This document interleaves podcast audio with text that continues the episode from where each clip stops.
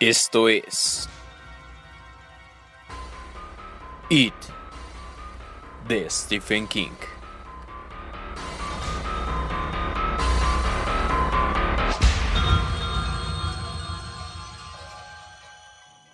Un bote de crema lo golpeó sobre la ceja derecha con súbita fuerza. Oyó un choque sordo que parecía provenir del interior de su cabeza. Una luz blanca estalló en el campo visual de ese ojo. Retrocedió un paso boquiabierto. Entonces, fue un poco de nivea lo que se le estrelló contra la panza con un leve ruido a palmetazo. Y ella estaba. ¿Era posible? Sí, le estaba gritando. Me voy al aeropuerto, hijo de puta, ¿me oyes? Tengo algo que hacer y me voy. Te conviene quitarte de en medio porque me voy. La sangre corrió hasta el ojo derecho de Tom, dulzona, caliente. Se enjugó con los nudillos. Permaneció allí por un momento, mirándola como si la viera por primera vez. En cierto sentido era la primera vez que la veía. Los pechos le subían y le bajaban con rapidez. Su rostro echaba fuego, todo rubor y palidez. Tenía los dientes descubiertos en una mueca feroz. Sin embargo, ya había vaciado la superficie del tocador. Su depósito de municiones estaba vacío. Él seguía viéndole el miedo en los ojos, pero no era miedo a él. ¡Guarda esa ropa! dijo, intentando no jadear. Eso no quedaría bien, sonaría debilidad. Después guardas la maleta y te metes a la cama.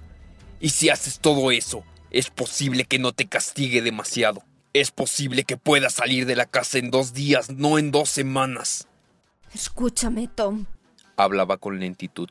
Su mirada era muy clara. Si vuelves a acercarte, te mataré. ¿Lo entiendes, bolsa de tripas? Te mataré. Y de pronto, tal vez por el odio de su cara, por el desprecio, o tal vez porque le había llamado bolsa de tripas, o tal vez por el modo rebelde en que subían y bajaban sus pechos, el miedo lo sofocó. No era un pimpollo ni una flor, sino todo un maldito jardín. El miedo, el miedo horrible de no estar allí. Tom Rogan se precipitó contra su mujer, esta vez sin aullar. Llegó silencioso como un torpedo. Probablemente su intención ya no era golpear y someter, sino hacerle lo que ella tan descaradamente había prometido hacerle a él. Pensó que ella huiría hacia el baño, o hacia la escalera, pero se mantuvo firme. Su cadera golpeó contra la pared cuando echó todo su peso contra el tocador, empujándolo hacia arriba, hacia él. Sus palmas sudadas hicieron que se le resbalaran las manos y se rompió dos uñas.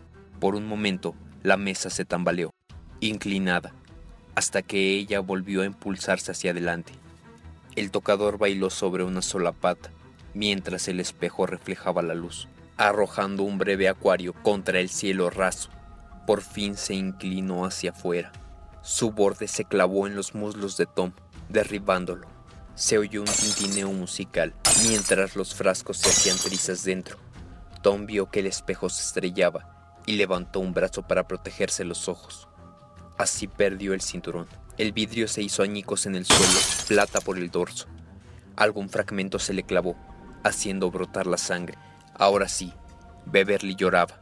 El aliento le brotaba en fuertes sollozos, casi alaridos, y una y otra vez se había imaginado abandonando a Tom, abandonando su tiranía, tal como lo había hecho con la de su padre, marchándose furtivamente en la noche, con el equipaje en el maletero de su cutlas. No era estúpida, por cierto, ni siquiera en ese momento, de pie en el borde de ese desastre increíble. No era tan estúpida como para pensar que no había amado a Tom, que no lo amaba aún de algún modo, pero eso no evitaba que le tuviera miedo, que lo odiara, ni que se despreciara a sí misma por haberlo elegido sobre la base de oscuras razones que habrían debido quedar en el pasado. Su corazón no se quebraba, antes bien parecía estar asándose en su pecho, fundiéndose. Sintió miedo de que el calor de su corazón aniquilara pronto su cordura en un incendio pero sobre todas las cosas, martilleando sin cesar en el fondo de su mente, oía la voz seca y tranquila de Mike Hanlon. Ha vuelto Beverly. Ha vuelto y prometiste. El tocador se levantó y volvió a caer varias veces. Parecía estar respirando, moviéndose con agilidad con la boca torcida hacia abajo con el preludio de alguna convulsión. Caminó alrededor de la mesa caída, pisando de puntillas entre los fragmentos de vidrio y sujetó el cinturón en el momento justo en que Tom arrojaba el tocador a un lado. Entonces retrocedió, deslizando la mano en el lazo. Sacudió el pelo para quitárselo de los ojos y se quedó observando lo que él iba a hacer. Tom se levantó. Un fragmento de espejo le había provocado un corte en la mejilla. Un tajo en diagonal trazaba una línea fina como un hilo a través de su ceja. La miró visqueando mientras se levantaba lentamente y ella vio que tenía gotas de sangre en los calzoncillos. ¡Dame ese cinturón! ordenó. Ella, en cambio, se lo envolvió dos veces en la mano y lo miró desafiante. Deja eso, Beb. Ahora mismo. Si te acercas te mataré a latigazos. Las palabras surgían de su boca, pero le parecía imposible estar pronunciándolas. Y de cualquier modo, quién era aquel cavernícola de calzoncillos ensangrentados. Su esposo, su padre, el amante de sus tiempos de universidad, el que le había roto la nariz una noche, al parecer por capricho. Oh Dios, ayúdame. Pensó. Ahora ayúdame. Y su boca seguía hablando. Sabes que puedo. Eres gordo y lento, Tom. Me voy y creo que no volveré. Creo que esto ha terminado. ¿Quién es ese tal Denbrook? Olvídalo, fui. Se dio cuenta casi demasiado tarde de que la pregunta había sido una treta para distraerla. Tom cargó antes de que la última palabra hubiera surgido de su propia boca. Beverly descubrió un arco con el cinturón y el ruido que produjo al chocar contra la boca de Tom fue el de un corcho empecinado al salir de la botella. Tom chilló apretándose las manos contra la boca, con los ojos enormes, doloridos, espantados. Por entre los dedos comenzó a escurrirse la sangre. ¡Me has roto la boca, puta! aulló. ¡Oh, Dios! ¡Me has roto la boca! Volvió a atacarla, estirando las manos, con la boca convertida en un manchón rojo. Sus labios parecían partidos en dos puntos. Uno de sus incisivos había perdido la corona. Ante la mirada de Beverly, él escupió a un lado. Una parte de ella retrocedía apartándose de esa escena, asqueada y gimiendo con el deseo de cerrar los ojos pero la otra Beverly sentía la exaltación de un condenado a muerte liberado por un terremoto. A esa Beverly le gustaba todo aquello. Ojalá te la hubieras tragado, pensaba ella. Ojalá te hubieras ahogado con ella. Fue esa última Beverly la que descargó el cinturón por última vez, el mismo cinturón con que él había golpeado en las nalgas, las piernas y los pechos, el cinturón que él había usado incontables veces en los últimos cuatro años. La cantidad de golpes recibidos dependía de lo mal que se portara. Tom llega a casa y la cena está fría. Dos latigazos. Beb se queda trabajando hasta tarde en el estudio y se olvida de llamar a casa. Tres latigazos. Vaya, vean esto. Beverly se ha buscado otra multa de aparcamiento. Un latigazo. En los pechos. Él era bueno. Rara vez magullaba. Y ni siquiera hacía doler tanto descontando la humillación. Eso sí lastimaba. Y lo que más lastimaba era saber que una parte de ella quería ese dolor, quería esa humillación. Esta última vez va por todas. Pensó y bajó el brazo. El cinturón cruzó los testículos de Tom con un ruido enérgico pero sordo, como el que hace una mujer al apalear una alfombra. Bastó con eso. Tom Rogan perdió las ganas de pelear. Lanzó un chillido y cayó de rodillas como para rezar. Tenía las manos entre las piernas y la cabeza echada hacia atrás. En el cuello le sobresalían los tendones. La boca era una mueca patética de dolor. Su rodilla izquierda descendió directamente sobre el trozo de vidrio, parte del frasco de perfume. Rodó silenciosamente de costado como una ballena, apartando una mano de las pelotas para sujetarse la rodilla sangrante. La sangre, por Dios, está sangrando por todas partes. Pensó ella. Sobrevivirá. Replicó fríamente esa nueva Beverly, la que parecía haber surgido con la llamada telefónica de Mike Hanlon. Los tipos como él siempre sobreviven. Pero sal volando de aquí antes de que él decida seguir con el baile. O antes de que resuelva ir al sótano a buscar su Winchester. Retrocedió sintiendo una punzada de dolor en el pie. Había pisado un trozo de espejo se agachó para coger la maleta, sin quitar los ojos de Tom. Retrocedió hasta la puerta y salió al pasillo. Tenía la maleta delante de ella, con las dos manos y le golpeaba las piernas al caminar.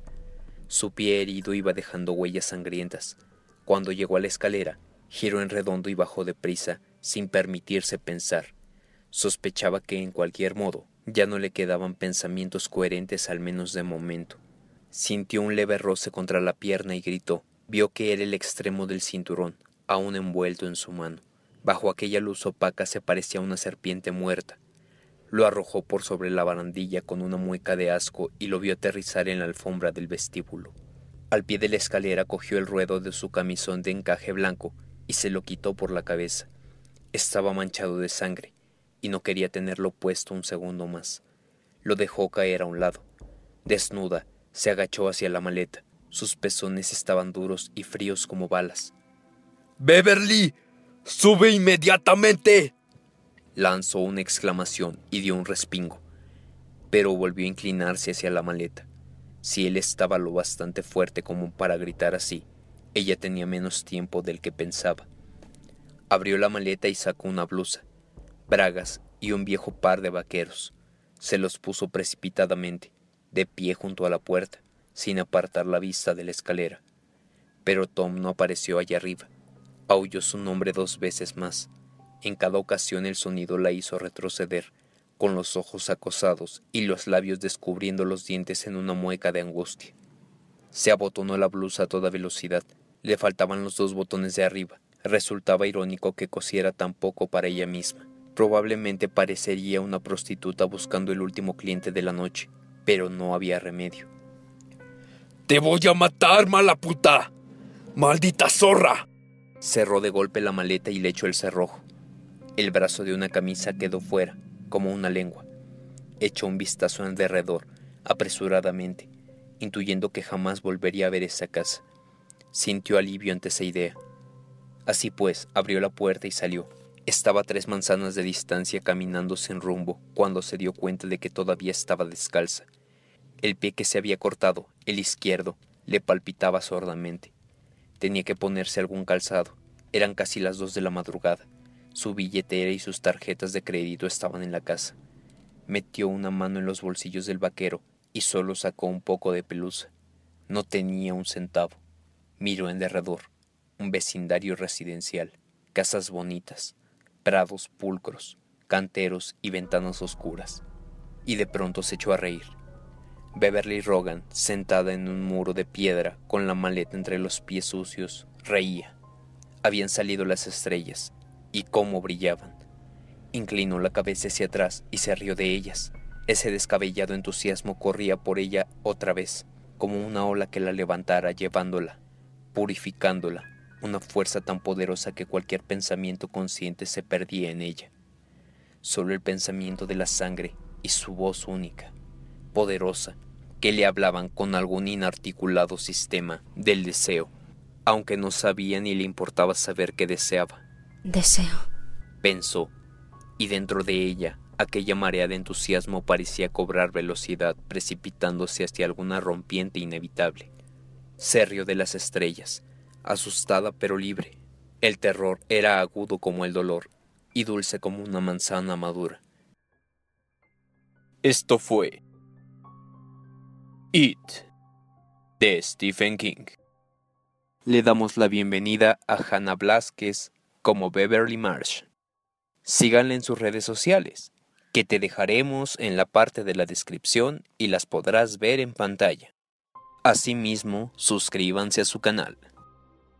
No olvides seguirnos en nuestras redes sociales. Las encontrarás en la parte de la descripción. Recuerda regalarnos un like, suscribirte, compartirlo con tus amigos y darle clic en la campanita de acá arriba para que te lleguen las notificaciones de cuando subimos un video.